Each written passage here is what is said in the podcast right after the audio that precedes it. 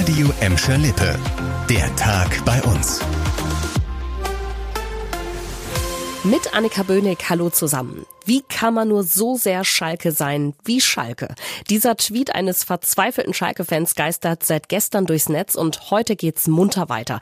Nach dem Schockrücktritt von Sportdirektor Ruven Schröder hat Schalke am Vormittag Thomas Reis als neuen Cheftrainer vorgestellt, der jetzt nicht nur gegen den Abstieg kämpfen, sondern auch erstmal ein Stück weit die Aufgaben von Schröder übernehmen muss. Und das alles drei Tage vor dem nächsten Bundesligaspiel. Von Chaostagen auf Schalke wollte Sportvorstand Peter Knebel heute auf der Pressekonferenz trotzdem nichts wissen. Deswegen sitzen wir heute in dieser Runde zusammen, nachdem gestern alle gedacht haben, Schalke brennt. Schalke brennt nicht, weil Schalke vorbereitet war, weil Schalke sich Zeit genommen hat und weil Schalke agiert und nicht reagiert.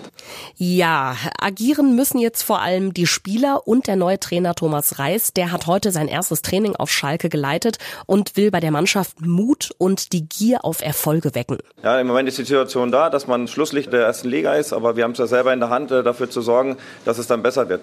Am Sonntag wird Reis bei seinem ersten Bundesligaspiel auf Schalke an der Seitenlinie stehen. Dann kommt der SC Freiburg in die Gelsenkirchener Arena. Sowas kann im schlimmsten Fall richtig übel enden. In Gelsenkirchen hatte schon wieder eine Laserpointer-Attacke auf einen Piloten gegeben. Diesmal war ein Polizeihubschrauber betroffen, der über Schalke kreiste. Die Polizei konnte aber direkt vier Tatverdächtige stellen. Steffi Steinmann mit der ganzen Geschichte. Der Polizeihubschrauber war vergangene Nacht bei der Suche nach einer vermissten Person im Einsatz. In einem Park an der Ruhrstraße in Gelsenkirchen-Schalke wurde die Besatzung dann plötzlich mit einem Laserpointer geblendet. Mit Unterstützung der Beamten im Hubschrauber konnten nach kurzer Flucht vier Jugendliche im Alter von 16 bis 18 Jahren gestellt werden. Dabei soll ein 16-Jähriger einen Polizisten getreten haben. Erst Anfang des Monats waren die Piloten von zwei Passagierflugzeugen über Gelsenkirchen von einem Laserpointer geblendet worden. Die Maschinen waren im Landeanflug auf den Flughafen Düsseldorf, als die Piloten die Störung bemerkten.